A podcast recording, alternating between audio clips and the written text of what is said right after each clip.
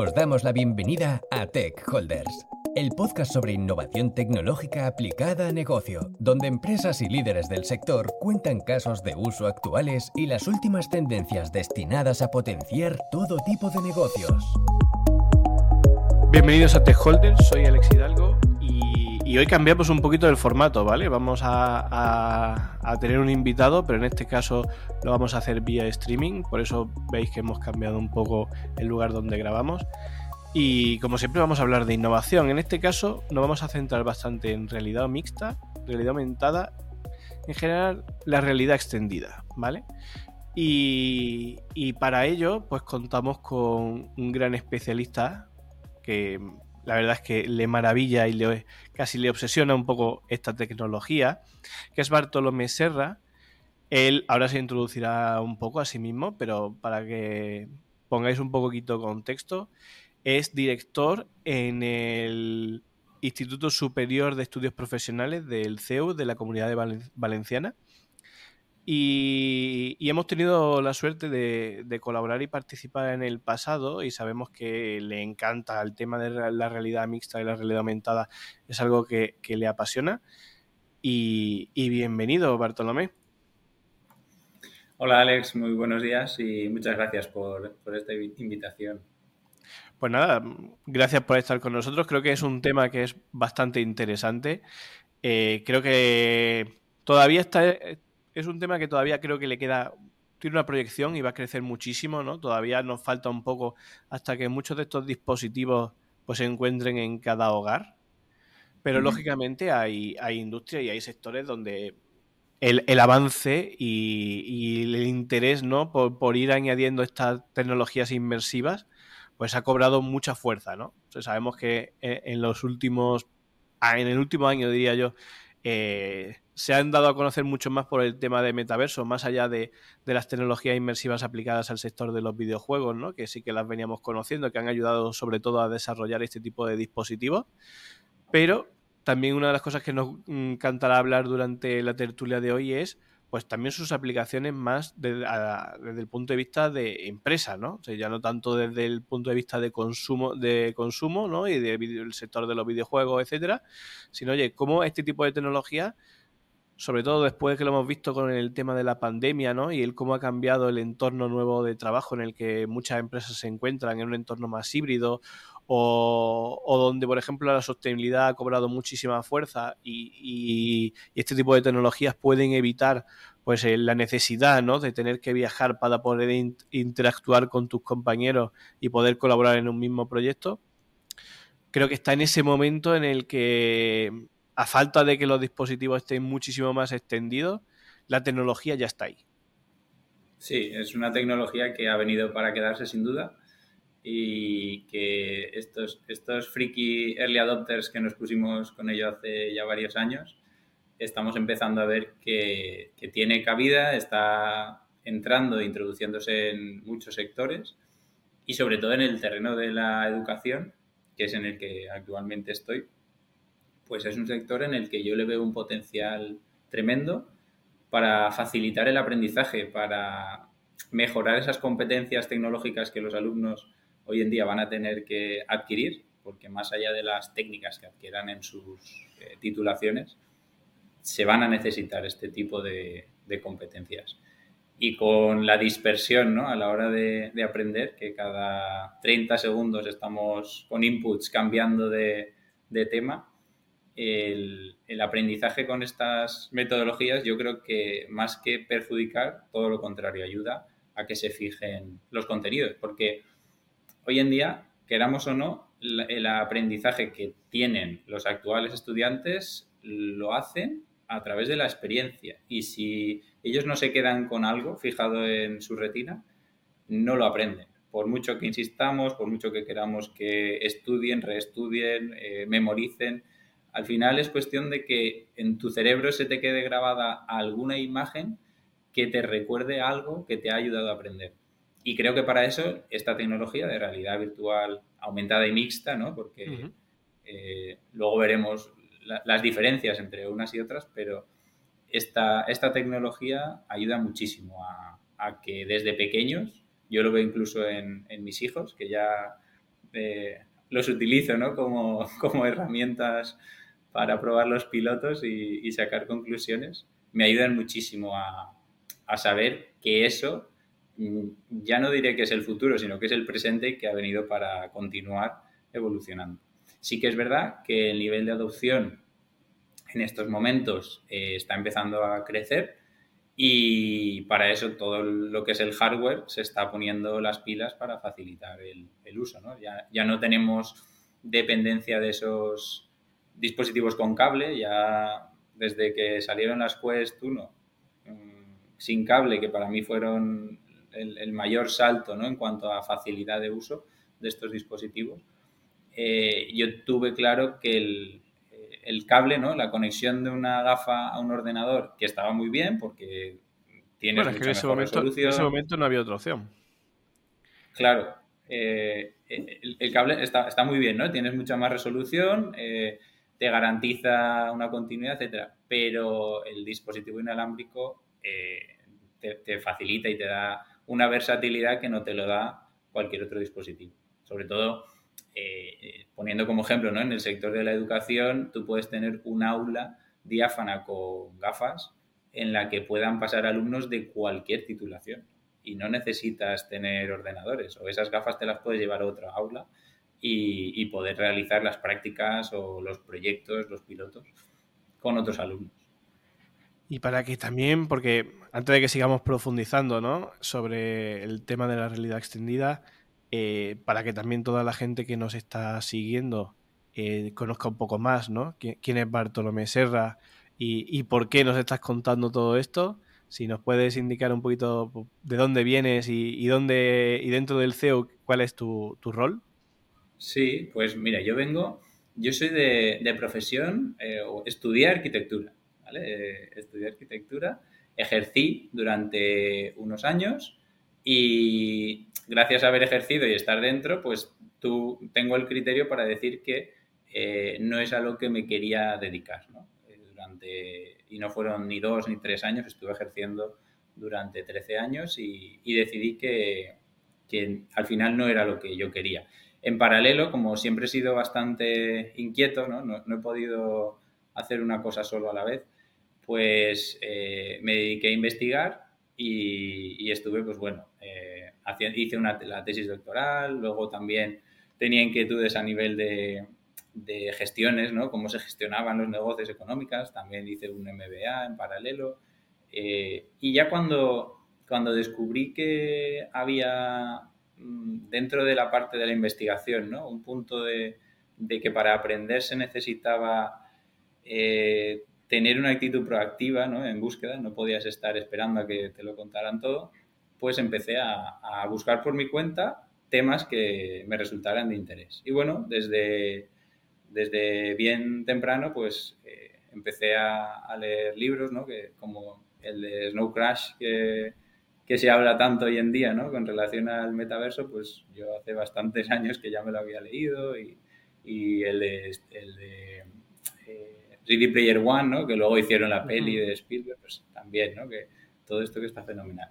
Y ahí me despertó esa curiosidad de saber eh, qué escondía la tecnología que podía ser bueno para los avances, tanto a nivel de investigación como a nivel de aprendizaje, etc. Y de ahí, eh, de la parte investigadora, pues tuve la suerte de poder entrar a, empezar a, dar clases en el CEU en el 2010 y desde entonces pues eh, compagino la, la enseñanza, la docencia con la coordinación, la gestión de la unidad de formación profesional de aquí del CEU en la Comunidad Valenciana, que para mí tiene muchísimas ventajas porque me ayuda a ver cómo mantener el contacto con, con alumnos que en dos años salen al mundo profesional necesitan formarse no solo en aquello para lo que quieren estudiar, sino en, otro tipo de competencias, como he dicho antes. ¿no? Es el tipo de competencias que para mí son imprescindibles.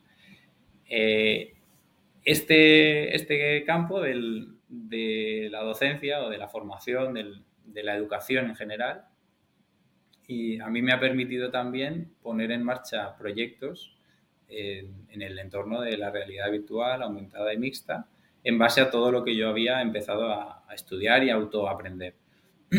y en el 2000, 2018, creo que fue, sí, 2018, pues eh, empezamos un proyecto de realidad eh, inmersiva, realidad virtual inmersiva, con alumnos de aquí de un ciclo de sanidad, el ciclo de higiene bucodental. O sea, a mí se me ocurre, en, base a una experiencia que tengo viendo un streaming de la NBA en 360, eh, se me ocurre, eh, porque esto no lo pueden tener nuestros alumnos y además con un guion hecho por sus propios profesores, que vean cómo se hacen los casos prácticos en, un entorno inmersivo dentro de nuestras propias instalaciones, etc. Es decir, que tuvieran 24 horas, 7 días a la semana la posibilidad de estar repasando o haciendo las prácticas que hacían aquí en, el campus.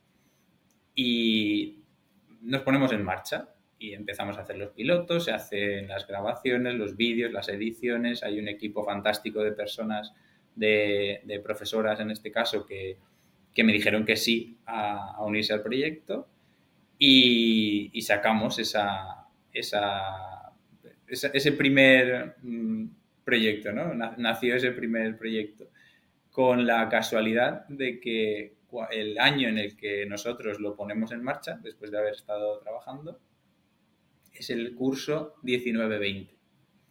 En el curso Justo antes, ¿no? De... Entiendo que vas a llegar a que, a que llegó la pandemia. Sí, sí, tal cual. O sea, esto no estuvo ni pensado ni nada, fue pura suerte el, que coincidiese que en ese curso en el que el trabajo de año y medio anterior se pone en marcha, explota la pandemia. Y bueno, no te imaginas el, grado de satisfacción de los alumnos eh, estando confinados en casa, pudiendo haber hecho todas las prácticas en realidad inmersiva, en 360 inmersiva. Y claro, a, partir de ahí aquello explotó y empezaron a, los alumnos ¿no? querer demandar más, más casos de estos. Hicimos otro proyecto de, y, para que también, para que tanto yo como toda la audiencia lo entienda, o sea, ¿en qué consistía exactamente este bueno, caso? Pues eran, sí, eran unos, unas prácticas que eh, las profesoras, en este caso, del ciclo de higiene bucodental, eh, ejercían, o sea, realizaban con alumnos a los que se les estaba grabando, hacíamos una, grabación en 360 y después editábamos en ese entorno inmersivo el guion de la práctica y los puntos importantes. Con una, hacíamos también una doble cámara en la que se hacía un zoom en el campo de la visión de la práctica para que el alumno tuviese tanto el entorno virtual como el entorno de detalle en el cual se iban especificando eh, los procesos y los pasos de las prácticas. Y además todo guionizado. ¿cómo, consume esto el, usuario? Sí, esto lo, volcamos en una plataforma dentro de nuestra intranet y el alumno con sus claves puede acceder, se coloca unas gafas de, realidad virtual que nosotros les regalamos en el, en el ciclo formativo y con partimos del kit básico, ¿no? Con su teléfono móvil introducido en las gafas de realidad virtual, ah, tenían esas, esas eh, prácticas ¿no? en, realidad virtual inmersiva. Hicimos un proyecto low cost, ¿no? Como, bueno, pues eh, había que empezar por alguna parte. Había que empezar y funcionó bien, la verdad, y a raíz de ahí, pues bueno, eh, diseñamos una plataforma de realidad aumentada en la que cualquier usuario cualquier titulación podría podía cargar sus modelos en, realidad aumentada y reproducirlos o bien en unas gafas de realidad virtual, ya no solo con móvil, sino podían ser unas Quest, podían ser cualquier tipo de, gafas, o reproducirlo en su tablet, en, su tablet, perdón, eh, en el ordenador, en el móvil, donde quisiera. Eso ya habría el campo a haber desarrollado una aplicación en la que sin necesidad de estar dirigido a un único sector, cualquier profesor podía volcar ahí un objeto modelado en 3D que se podía descomponer y se podía explicar encima de la mesa ¿no? del propio estudiante si lo hacían con, realidad aumentada. Y de ahí saltamos a, otro proyecto en el que empezamos... Antes de, llegar, antes de llegar a otro proyecto, ¿cómo fue la experiencia durante pandemia? Porque comentabas que, por ejemplo, que gracias a esto, ¿no? Eh, había sido un caso de éxito ¿no? durante la pandemia y que hubo mucha suerte de, poder haberlo arrancado antes de que llegase. Y, cómo fue? ¿Cómo fue? ¿Cómo lo vivieron los alumnos el poder acceder a esta tecnología? Bueno, pues como, como el acceso se les había dado antes de que nos confinaran, la verdad que la adopción fue muy sencilla, fue muy, muy fácil, porque los profesores simplemente les invitaban a que se colocasen las gafas en sus casas, que previamente les habíamos regalado, y los alumnos veían las prácticas, que además estaban hechas en vídeos cortos, ¿no? de, sesiones como máximo de 15 minutos de consumo, que ya son largas, ¿no? pero, pero vídeos cortos, dijéramos. Y después de consumir esas sesiones, eh, había una sesión en la que toda la clase preguntaba dudas a la profesora que había hecho la práctica. Entonces, claro, mm, resolvía las dudas sobre la misma práctica vista en, una pantalla y eh, a posteriori el alumno podía volver a repasar todos aquellos datos que, que no tenía claros, en los que la profesora había hecho hincapié o que quería volver a ver. Y, luego, claro, a la hora de evaluarles, porque a mí no me gusta la palabra examinar, sino evaluar si habían adquirido esas competencias, era muy sencillo porque la profesora podía preguntar directamente sobre algo había estado ejecutando con, los alumnos. La valoración fue muy buena. Eh, ellos pidieron que, que, se les abriese más y de hecho en el curso siguiente hicimos todas las prácticas del segundo curso en el mismo sistema. Y desde entonces todos los alumnos de, ese ciclo, eh, en concreto, tienen el curso entero en realidad virtual inmersiva para poder eh, practicar desde sus casas. Y, esto estamos hablando de unas prácticas en concreto. Sí. Pero ¿estáis pensando reevaluar cómo sería el, el campus virtual del propio eh, estudiante?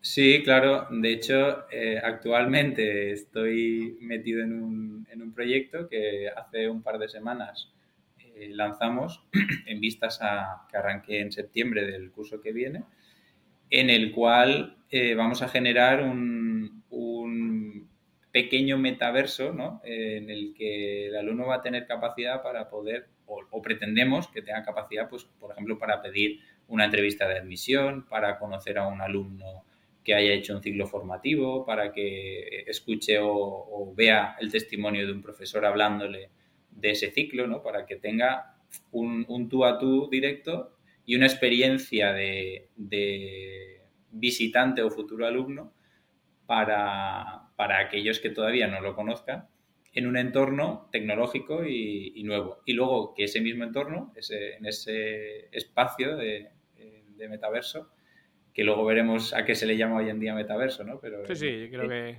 queda para hablar luego, pero bueno, sigue, sigue. No, que en ese espacio me refiero que el, propio alumno que ya está haciendo con nosotros un curso tenga posibilidad, pues, por ejemplo, de solicitar un certificado, de pedir una cita con su tutor, de seleccionar uh, un, espacio de, trabajo para reservarlo, etcétera. Ahí hay es un proyecto bastante ambicioso que tiene un recorrido. ¿Estáis recreando virtualmente vuestras instalaciones? Bueno, ¿Cómo es la experiencia que vive el usuario?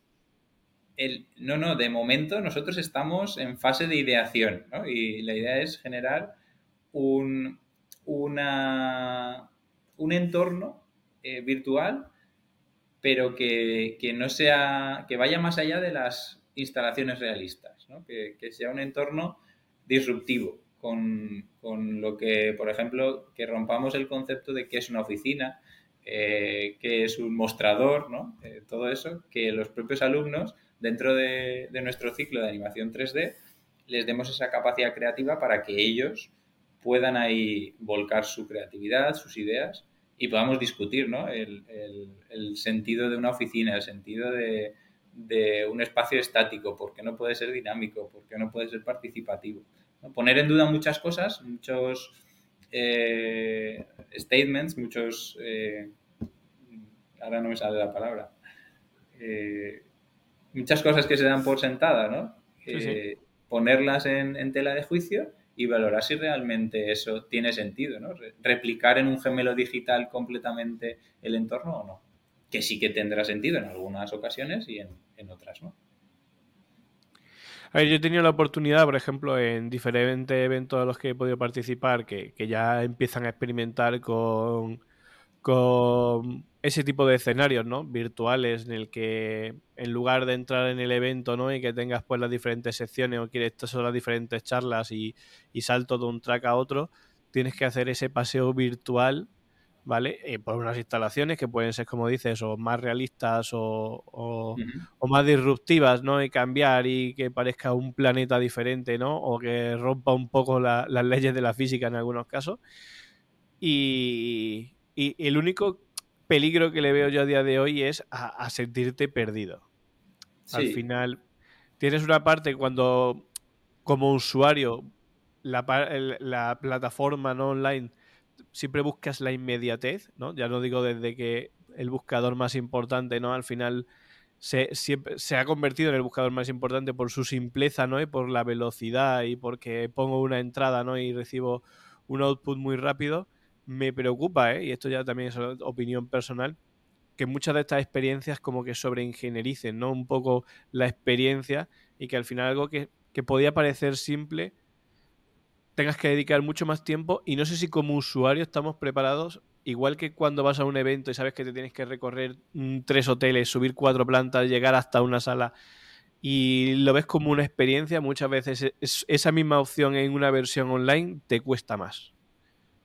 Sí, sí, no, yo coincido contigo de que si, si esta, o estos proyectos o esta tecnología complica más las cosas, no va a tener adopción y, lo que va a hacer es echar hacia atrás al usuario. Por tanto, hay que hacérselo fácil y, y que, que, tenga un valor diferencial, ¿no? Es decir, ¿por qué voy a hacerlo esto de esta manera si no es mejor que la que ya tenía? Por eso hay que, como te digo, estamos en fase de ideación, hay que ponerlo todo en tela de juicio y verlo. Pero en el caso de nuestros alumnos, imagínate que eh, la experiencia de entrar a la intranet de un alumno que tienes que logarte, entrar a la intranet y solicitar un certificado, pues a lo mejor simplemente eh, en, ese login que hagas, eh, la intranet ya no sea solo una web, sino que tengas un metaverso en el que inicialmente tú veas dos lugares en los que poder solicitar certificados y el otro en el que poder solicitar una reunión con tu tutor. Simplemente cambias la experiencia de usuario y ya estás introduciéndole en, otro entorno. Pero sí, coincido contigo en que si lo complica y, supone más trabajo ¿no? para el alumno, eh, no va a tener adopción. ¿Y tenéis algunos insights que haya sacado ya, ¿no? Algunas conclusiones de, estas discusiones que tú comentas con los alumnos, ¿no? Que al final son de una, de una generación posterior y que probablemente para ellos sea un entorno mucho más natural del que a lo mejor a nosotros nos puede aparecer. Sí, bueno, eh, ellos depende del sector, ¿no? Porque hay alumnos que les hablas de metaverso y te miran todavía raro, ¿no? Pues lo, han oído o, han visto algo o se creen que es una cosa. Y, hay otros que sí que te pueden decir, oye, pues mira, yo he entrado a un metaverso de X, de, porque hay tantos, ¿no? hoy en día se hablan a lo mejor de dos o tres, pero hay, hay barbaridades de metaversos. Entonces, eh, el, alumno o el insight que tenemos del alumno no lo tenemos testeado porque no lo hemos puesto en marcha todavía. Eh, sí que es verdad que, por ejemplo, en un evento que, tuvimos aquí el viernes pasado, en el que se había recreado el Paraninfo ¿no? y, el, y el campus virtual en un metaverso, no sé si se pueden decir marcas, pero... Eh, ¿Qué pasa? En Spatial hicieron unos alumnos del ciclo de 3D el modelado del, Paraninfo de aquí del campus y entonces se dio acceso a los asistentes del, evento. Eh, yo te diría que de los 300 y pico, casi 400 que había, eh, no habían entrado nunca en esa aplicación. Y, y, desde el viernes ya la conocen, ya han podido entrar. Entonces, eh, ¿Con qué se quedan? Pues que podían generarse un monigote que se llamaba Avatar, eh, que podía aplaudir, que podía moverse por dentro de ese entorno, que ese entorno replicaba algo que ya conocían. Entonces, pues por lo menos les llamó la atención. ¿Cuánto durará esa captación de la atención? No lo sé, pero desde luego bien poco si lo que se mete dentro de ese entorno no tiene contenido de valor. Por eso, una cosa es generar un espacio virtual eh, para sustituir algo que ya tienes en formato web, por ejemplo, eh, y otra cosa es generar un espacio virtual en el que lo que aportes dentro de ese espacio virtual tenga un valor suficiente como para que el usuario se quede dentro y quiera seguir experimentando. ¿no? ¿Quién, no te dice que dentro de uno o dos años no podemos tener clases dentro de un metaverso en el que alumnos internacionales desde sus países puedan vivir una experiencia con un profesor de aquí que les enseñe eh, parte de anatomía eh, o de la parte audiovisual, cómo es una cámara, si, si, ese elemento tú lo puedes reproducir en 3D, lo puedes manipular y, puedes interactuar con ese alumno, la formación al final y, la, y, el aprendizaje se realiza, ¿no? de, facto, ese aprendizaje es mejor que, que, uno en el que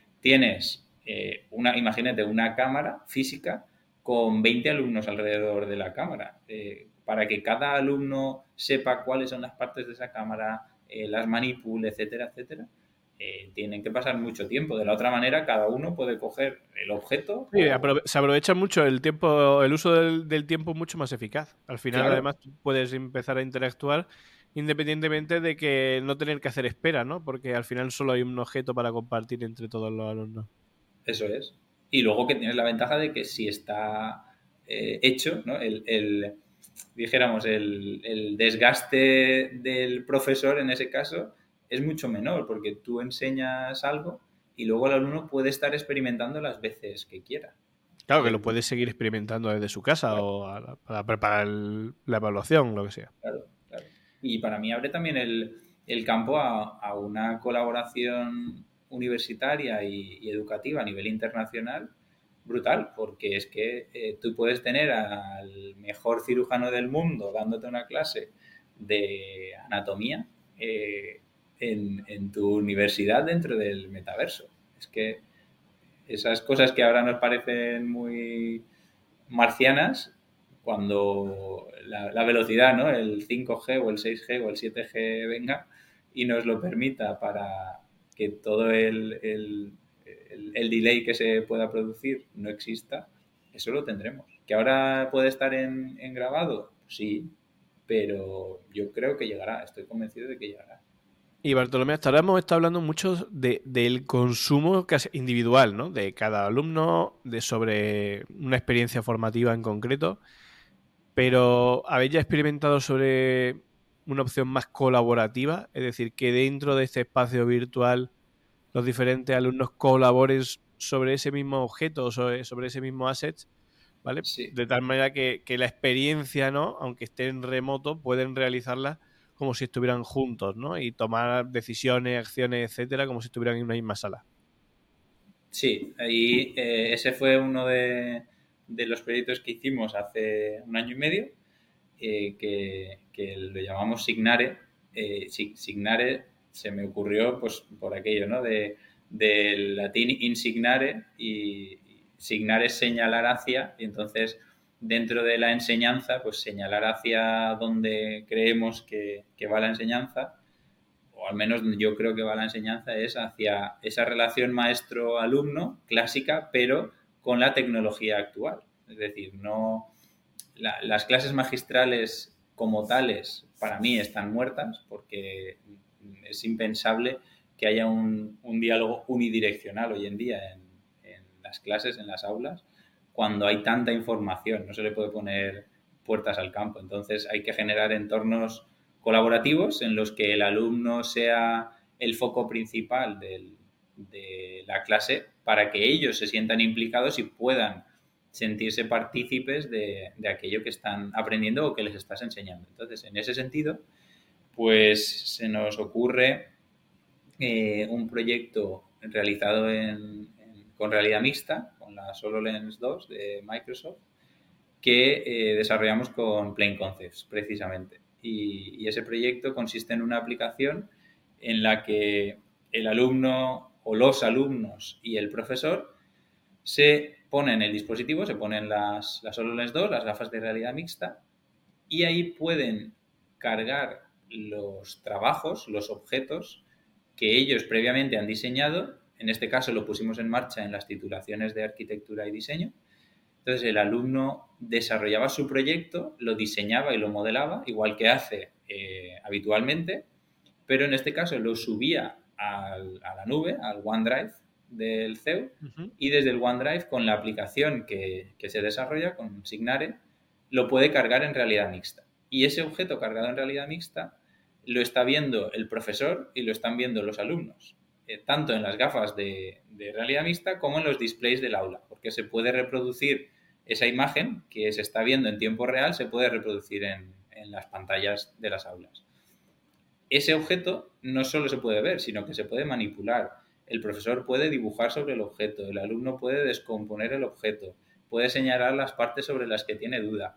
Y entonces toda esa corrección, dijéramos, eh, cuando uno corrige un proyecto con el profesor, cambia por completo la experiencia de aprendizaje. Ya no está utilizando una pantalla, ya no está utilizando eh, un papel sobre el que ha impreso esos dibujos, esos diseños, sino que está enseñando su proyecto a escala real, porque encima lo puede poner a escala real, en el aula y con su profesor y con los alumnos. Es decir, hasta los alumnos les pueden dar feedback porque pueden recorrer por dentro eh, ese proyecto que han diseñado. O en el caso de, objetos, pues si es un vehículo, un coche, pueden estar dentro del vehículo, ver el volante si es cómodo, si no es cómodo, eh, si la palanca de cambios, bueno, para los coches que les quedan cambios. Sí, sobre todo, por ejemplo, es toda la parte que de, diseño ¿no? industrial. Sí por ejemplo, el poder ver en vivo, ¿no? Que a lo mejor en el caso de la universidad no vas a poder tener la posibilidad de, desarrollarlo completamente hasta ver el último prototipo en un tamaño real. Claro. Al, final, la realidad mixta te da la posibilidad, ¿no? De, poder llegar a, verlo y a, y a, poder tener este tipo de experiencias, ¿no? Con el resto de compañeros que de otras maneras sería inviable. Claro, y además lo que te permite es algo fantástico y es que eh, tú puedes superponer los objetos a objetos reales. Es decir, imagínate que tú has diseñado una silla, eh, tu silla la estás reproduciendo y la puedes poner al lado de una mesa real. O sea, has hecho una silla para una mesa real y la estás poniendo al lado a escala real y estás viendo si realmente combina, si no combina, eh, si el, canto del, reposabrazos tiene que ser más curvo, menos curvo. O sea, todos esos detalles que hasta que tú no has construido un modelo real, realmente no lo vas a poder ver, con esto ya lo puedes simular y ya puedes tener una gran idea, con la gran ventaja de que eh, lo has diseñado previamente, porque es verdad que se sigue trabajando con maquetas y se seguirá trabajando, pero previo a la maqueta tú has tenido que diseñarlo. Entonces, si ya tienes el diseño y lo puedes cargar en realidad mixta, es una gran ventaja y es un, gran avance.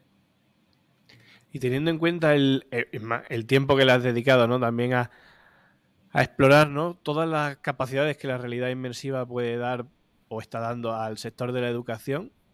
¿En qué situación creéis que os encontráis desde el CEO? ¿Os queda todavía mucho camino versus lo que has podido encontrar por ahí? Sí, a ver, yo, creo que estamos en muy buena posición porque gracias a, la insistencia ¿no? de decir, oye, tenemos que estar ahí, tenemos que estar ahí y, acabar convenciendo a, a la gente de que esto, como he dicho al principio, había venido para quedarse, eh, estamos yo creo que en una muy buena posición para no dormirnos y seguir evolucionando y escalando todos estos proyectos ya a un, a un nivel mucho más grande, ¿no? en el que eh, se haga extensivo pues a más facultades, de todas las titulaciones posibles y, compartirlo también con otras universidades eh, a nivel internacional para que nos puedan dar ese feedback. Entonces, creo que es un buen momento para seguir explotando todo este campo, sobre todo porque eh, realidad virtual aumentada y mixta, más metaverso, más blockchain, eh, todo esto, eh, vamos a estar hablando sí o sí en los próximos 10 años en, muchísimos foros, muchísimos foros. Y en tu caso, claramente está súper bien recibido, ¿no? Y, lo está fomentando internamente dentro de, del CEU. Pero ¿crees que esto no sé si internamente, si algunos compañeros tuyos o que hayas visto en, otras partes del sector, ¿no? De la educación, eh, ¿crees que está generando algún tipo de rechazo? ¿Crees que hay algún sector el cual no, no ve con buenos ojos, ¿no? Que la educación tienda a lo mejor hacia, hacia lo que permite las tecnologías, ¿no? Inmersivas y cree que va hacia algo más negativo que la educación más tradicional que se hacía hasta ahora? Sí, sin, sin decir nombres para no herir sensibilidades, pero sí que en, determinados foros en los que eh, puedo estar, eh, hay, hay, cierta mm, conciencia de decir esto es una burbuja, esto pasará y volveremos a, a las clases de toda la vida. para mí es como cuando, mm, por desgracia, y, la parte mala y la parte buena ¿no? de la pandemia. Es decir, nos confinaron y tuvimos que hacer todas las clases por videoconferencia. Eh, luego había muchas ganas de presencialidad. Eh, y sí que es verdad que, la presencialidad está muy bien, pero las posibilidades que ha abierto el, tema de, las clases online o las semipresenciales o, o la dualidad, ¿no? De poder tener a un alumno que a lo mejor, imagínate, se ha roto una pierna, no puede venir físicamente a clase y lo tienes conectado siguiendo la clase desde casa ese mismo día. Todo eso antes era impensable. Entonces, para mí, yo siempre lo digo, no es sustitutivo, es algo complementario y que como no aceptemos que va a estar con nosotros y entre nosotros, entonces sí que vamos a tenerlo complicado. Yo en, esos casos, y esto ya es una opinión personal, creo que la, brecha que se, se, está generando entre la gente que es reacia a todo esto y la gente que sí que, ya no digo que esté superpuesta, ¿no? Pero que sí que por lo menos esté enterada o empiece a leer o empiece a interesarse, esa brecha eh, cada mes que pasa, iba a decir cada año, pero por no ser tampoco exagerar de decir cada día, pero cada mes que pasa la brecha es más grande. Y, y, ya está llegando en momentos en los que la gente ya no la va a poder saltar. no, no va a poder quererlos coger, ¿no? Esto es como cuando las carreras entre eh, Microsoft, Meta, eh, ¿no? Que todos al, metaverso. Y entonces empezaron a remar, a remar todos, todos los recursos hacia el metaverso. Y a, ver quién llega primero. Ahora, la inteligencia artificial. Eh, pues todos a la inteligencia artificial. Que una de las cosas que te iba a preguntar es ¿cuál crees que es el siguiente punto, ¿no? El que, al que va la, hacia dónde va esta tecnología, ¿no? Para que termine totalmente de despuntar, por ejemplo, en un sector como el sector educativo. ¿De, qué tecnología, realidad? O sea, de todas las que hemos visto. Sí, podemos hablar de, da igual, de realidad mixta en pues, general. Yo creo que, mira, la, esto siempre es mi opinión, ¿eh? basada en, lo que yo he podido leer, investigar y, y aprender. El, el que alguien tenga eh, la posibilidad de poder hacer, y entiéndeme bien, ¿eh? lo que quiera cuando quiera en el, sector del aprendizaje, siempre que tú le estés fomentando que eso es algo o una competencia que, tú tienes que llegar a adquirir, ¿no? La, capacidad de tener inquietudes eh, por aprender, por saber, por, por conocer más siempre que eso desde la base, desde la enseñanza, tú lo fomentes, toda esta tecnología lo que va a hacer es mm, e-, escalarlo, ponerlo a nivel exponencial mucho más fácil para el alumno. Porque es que además ellos son los futuros usuarios de esto. Nosotros es como el día de la marmota, estamos viendo pasar a generaciones por delante de nosotros. Y, y el error es pensar que tenemos que estar enseñando de la misma manera que se enseñaba hace cinco años. Ya no digo diez, digo cinco. Eh, es un error. Nosotros tenemos la obligación de estar actualizados, no en cuanto a saberlo todo, porque es imposible. Es imposible saberlo todo con la cantidad de cosas que hay hoy en día, pero sí el saber guiar a los alumnos hacia dónde se van a ir dirigiendo. por ejemplo, en, las últimas clases que di en el semestre eh, anterior, en el cuatrimestre anterior, les decía a mis alumnos de segundo de arquitectura que no dejarán de prestarle atención a todo eso que habíamos estado comentando durante el curso del metaverso, que sus futuras profesiones, sus futuros trabajos iban a estar ahí y que iba a ser un campo en el que aquellos que estén avispados y sepan desde el primer momento empezar a formarse, ¿no? Y a saber en qué consiste todo esto del metaverso, de la blockchain, del mundo descentralizado, de todo esto, el que se forme ahí y quiera aprender, es que va a tener trabajo. Y que las profesiones de dentro de tres años no se conocen. Es que no se conocen. Va a haber profesiones en todo este mundo que, hoy en día no tienen nombre.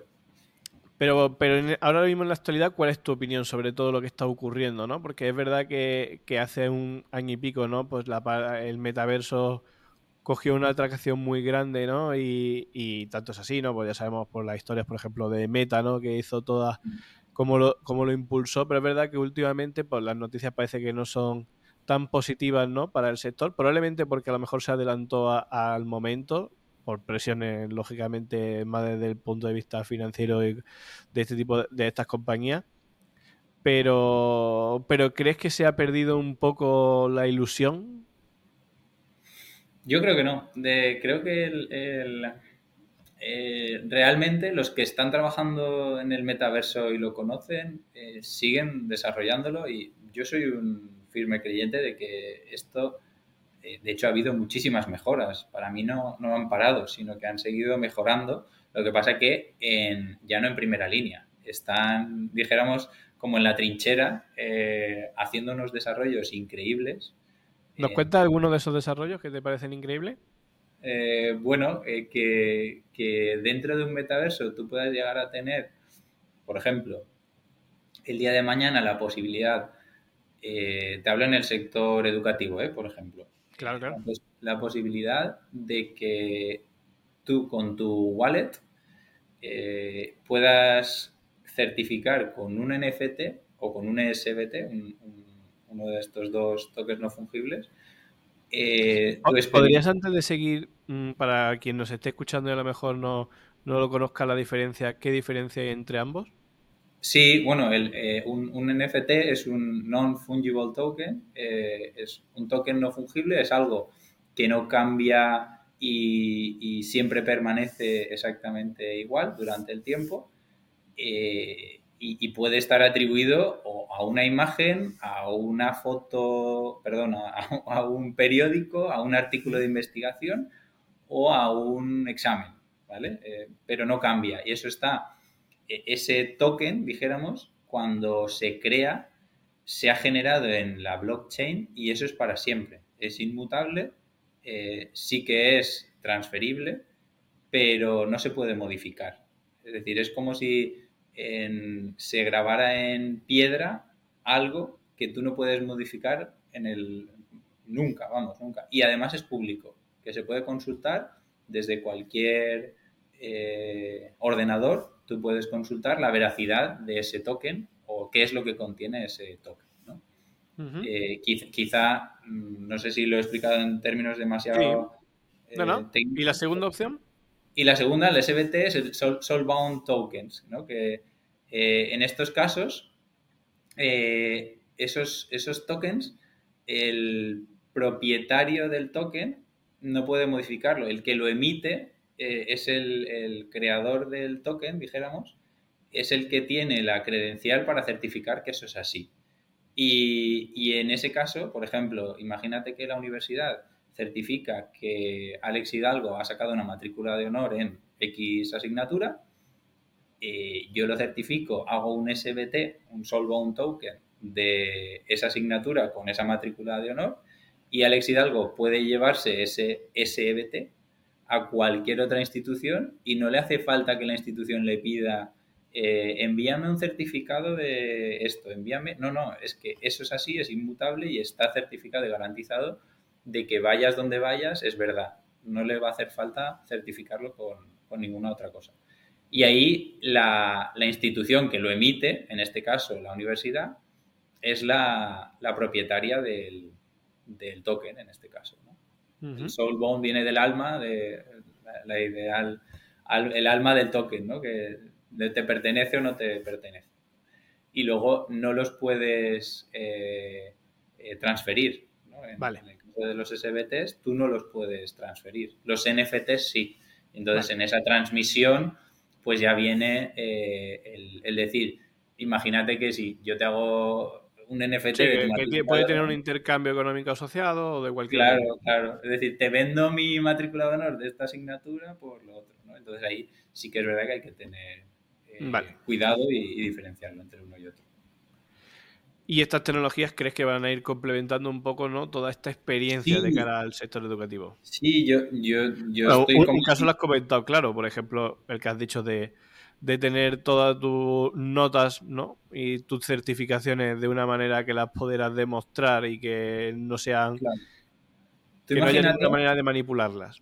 Claro, imagínate, y, ya no solo el alumno, imagínate el profesorado, el, el proceso de acreditación de profesorado de hoy en día consiste en recopilar toda la documentación de todo lo que has hecho, los artículos que has investigado y te han publicado, eh, los cursos de formación que has hecho. Tú imagínate que todo eso en cada uno de esos cursos que hagas te emitiesen un SBT, eh, tú simplemente lo vas almacenando en tu wallet y el día de mañana tú envías SBT a la agencia de acreditación correspondiente y ya está. No necesitas ni escanear, ni que te certifiquen, ni que ellos comprueben que lo has enviado y está el sello es correcto. No, no, no, no. Si ya está ahí, está en la blockchain, es verdad, es cierto, es inmutable y por tanto los procesos serían muy, muy ágiles.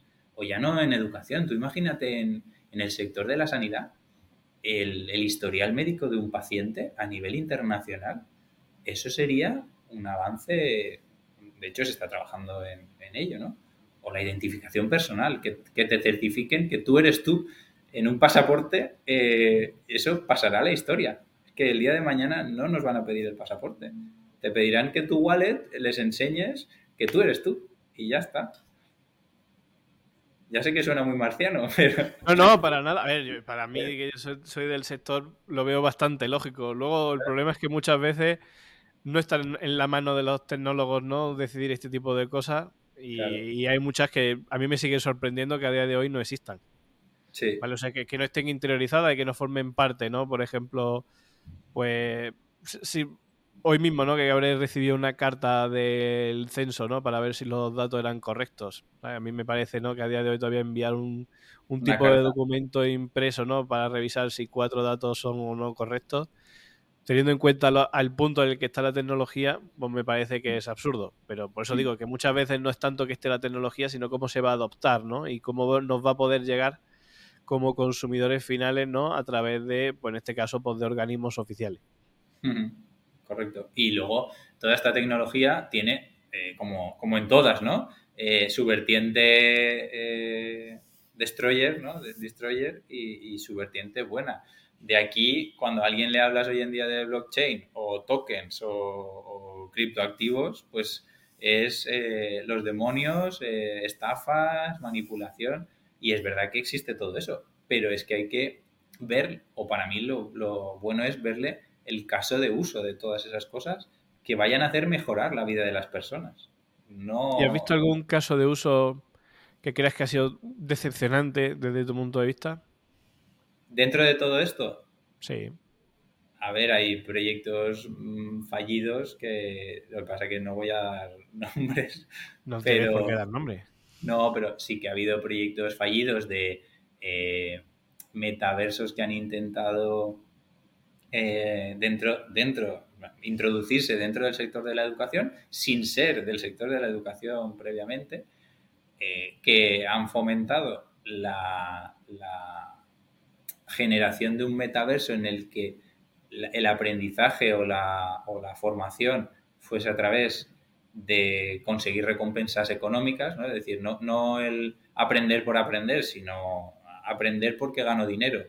Y claro, eso ahí intervienen muchas cuestiones éticas, ¿no? De decir, eh, ahí va a haber gente que realmente va a aprender o realmente gente que simplemente va a manipularlo para sacar dinero y el aprendizaje es una vía secundaria. Entonces, eso, y eso al final, claro, no tiene demasiado recorrido porque no estás generando un entorno de aprendizaje, estás generando un entorno de manipulación económica y, generación de burbuja. Y ahí hay un par de, esos metaversos, tampoco hay que rascar demasiado si se busca, que, de hecho siguen vivos, ¿eh? pero que para mí no tienen ningún, ningún sentido, porque no le estás dando utilidad a lo que tú has generado. Estás generando algo eh, especulativo. Y de, ahí no, y de ahí no pasas. Pero claro, eh, yo qué sé, imagínate un, un... Y esto ya es por pensar por pensar, ¿no? Pero un metaverso descentralizado en el que las empresas puedan mostrar sus futuros proyectos como tokens, como NFTs, de manera que ya se atribuyen la autoría de, esos proyectos piloto, de, esos prototipos, eh, los pueden mostrar para que otras empresas de fuera les den feedback y ya no les pueden copiar porque la autoría son es, de esa empresa ¿no? que, ha, que ha hecho ese NFT. Entonces, aquí se abre un mundo de posibilidades tremendas. Pues la verdad es que está, ha, sido un placer, Bartolomé, escucharte y que, nos pudieras ir contando ¿no? Pues todos estos detalles y sobre todo darte la enhorabuena por conseguir dentro del sector educativo ¿no? pues influenciar el uso ¿no? y, que, y la adopción de estas tecnologías. Que entiendo que no sea un camino fácil. No me imagino que, la primera experiencia, ¿no? cuando la propusiste y la arrancaste, pues tuvo su detractor y hasta tú mismo seguramente dudarías ¿no? de si iba a tener éxito o no. Sí, vas, vas pasando por fases. Lo que pasa que es verdad que en la primera experiencia las personas que me acompañaron eh, fueron, vamos, como sí o sí, eh, y estamos contigo codo a codo, pase lo que pase, y entonces eso te da también mucha, mucho impulso para, decir, oye, me lanzo y pase lo que pase, eh, vamos a hacer esta experiencia y eso te da pie a hacer otras y pensar en cosas más grandes y, ir evolucionando. Y para las empresas que nos estén escuchando, ¿qué, les recomendarías? En plan, las que están centradas, por ejemplo, hacia o quieren trabajar hacia el sector educativo en estas tecnologías, si se tuvieran que enfocar, ¿cuáles serían las recomendaciones que le daría a Bartolomé Serra? Bueno, yo, eh, recomendaciones pocas, porque no soy de, recomendar, soy más de preguntar, pero, pero que leyesen mucho, que investigasen mucho en todo lo que se está haciendo y ver cómo pueden, ya no copiar, porque el, copiar hoy en día es muy fácil, ¿no? Entiéndeme que buscas algo, lo replicas y ya está, pero cómo dentro de su propia empresa, algo que está generando adopción ¿no? y interés, pueden aplicarlo a alguna de sus eh, unidades, a alguno de sus sectores y, sobre todo pensando en, qué output les va a dar y que no, que no exista miedo en probar, que creo que sin ser kamikazes, pequeñas pruebas que luego estén testeadas y que tengan sus indicadores y sus resultados, pues ayudan mucho. Y si es verdad que si de 10 proyectos sale uno, pues es un éxito. Porque eh, para mí el, éxito en todo esto de la tecnología es como en los sprints ¿no? de, cualquier proyecto, que tú vas haciendo pequeños MVPs y vas mejorando eh, ese pequeño producto, lo vas a ir mejorando paso a paso, en un proceso iterativo, exactamente. Entonces, ¿que vas a dar con la gallina de los huevos de oro al primer proyecto? No, ojalá sí, pero, pero la, probabilidad más grande es que no. Ahora, si no cesas en, seguir intentándolo, pues oye, quizá sí que tienes más posibilidades de éxito, ¿no? El, seguir esforzándote, trabajando para que todo esto, que, en lo que uno cree ya, porque si no crees, eh, apague vámonos, pero si en lo que uno cree uno se esfuerza y, y está intentándolo, pues quizá sí que vas a poder tener buenos resultados. Pues muchísimas gracias, Bartolomé, por habernos acompañado esta horita y, habernos contado, ¿no? Sobre todo todas estas experiencias que has podido tener y eh, la oportunidad en estos últimos años de, de, llevar este tipo de realidad, ¿no? Mixta, aumentada al sector educativo, probarlo y sobre todo pues seguir intentando y trabajando y empujando en construir, ¿no? Este, por ejemplo, este campus virtual nuevo que nos comentas, intentando convertir ese metaverso educativo dentro del CEU y sobre todo aprendiendo. Y como yo creo que una de las cosas que me quedo es esa parte de, de cómo estáis incentivando a que los diferentes grupos formativos pues también pongan en duda ¿no? y, y debatan para ver cuáles serían las mejores maneras de cambiar, porque al final no es tanto el imitar la realidad que ya conocemos, sino sacar el provecho de que esta realidad eh, inmersiva pues no tiene, no tiene paredes a las que fijarse y que pueda en ese sentido pues tener sus propias vías y se puedan experimentar con seguramente formas nuevas de interacción que ahora mismo no se nos ocurren, pero que sean mucho más efectivas que, que, las que a lo mejor ahora mismo conocemos, ¿no? Y creo que el sector educativo está en ese, en ese punto de, de sacar el máximo provecho. Creo que es uno de los sectores, como has comentado también, el, sector de la salud y otros sectores industriales, pues lógicamente también pueden sacar un mayor partido, pero es cierto que la educación, sobre todo entendida como un sistema colaborativo, un sistema que además ayuda a que sea un descentralizado, que haya trabajo en remoto, pero sobre todo que puedan colaborar, ya sean como con expertos o entre ellos mismos, con una manera ¿no? que hasta ahora era difícil en muchos casos por un tema de, localización física, pues este tipo de tecnologías lo ayuden. Y sobre todo a poder ver ¿no? unas nuevas maneras, como comentabas, de, de ver esas eh, prácticas como, como nos contabas, en las cuales pues tener una, un tipo de interacción con esos entornos virtuales que te permiten aprender, ¿no? Porque como siempre se ha dicho, ¿no? Una imagen vale más que mil palabras, pues una interacción 3D vale muchísimo más que una imagen. Entonces, poder ver toda esa, esa realidad que después van a aplicar, ¿no? Dentro de, de sus campos ya profesionales, pues la verdad es que es una experiencia única y que creo que el sector educativo pues es, es la vía, ¿no? Lo mismo que tiene actualmente más importante de crecimiento desde el punto de vista tecnológico. Sí, en ese sentido, no, compartes, ¿no? Lo comparto completamente y, creo que ya desde bien temprano, ya en, las primeras etapas educativas desde el colegio, estas tecnologías deben estar presentes. No digo como, como únicas, sino, como he dicho desde el principio, como algo complementario que debe conocerse y que ayuda muchísimo a mejorar todo lo que es el proceso de aprendizaje. Pues muchísimas gracias Bartolomé por acompañarnos en el podcast, en el episodio de hoy de Tech Holders. Y, nada, y seguramente intentaremos volver a contactar contigo cuando tengáis ahí un poco más madurado el tema del metaverso eh, educativo, ¿no? Para, para, ver ese cómo ha ido, ¿no? Y, qué decisiones habéis tomado y los aprendizajes que habéis logrado en impulsar esta iniciativa internamente. Y, si te parece, pues nos vemos ahí en, pues no sé si serán seis meses, un año, lo que necesitéis, ¿no? Para poder madurar eh, eh, esta idea. Sí, sin problema. Nosotros cuando lo tengamos, cuando lo tengamos adelantado y avanzado, eh, os avisamos para que lo podáis ver antes de, cualquier podcast. Perfecto. luego que lo podáis ver y así también nos podáis dar feedback. Pues muchísimas gracias Bartolomé, muchísimas gracias a todos los que nos habéis seguido.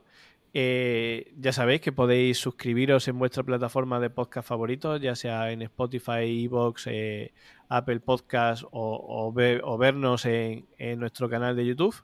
Y espero que os haya encantado, igual que a mí, el, podcast de hoy con Bartolomé.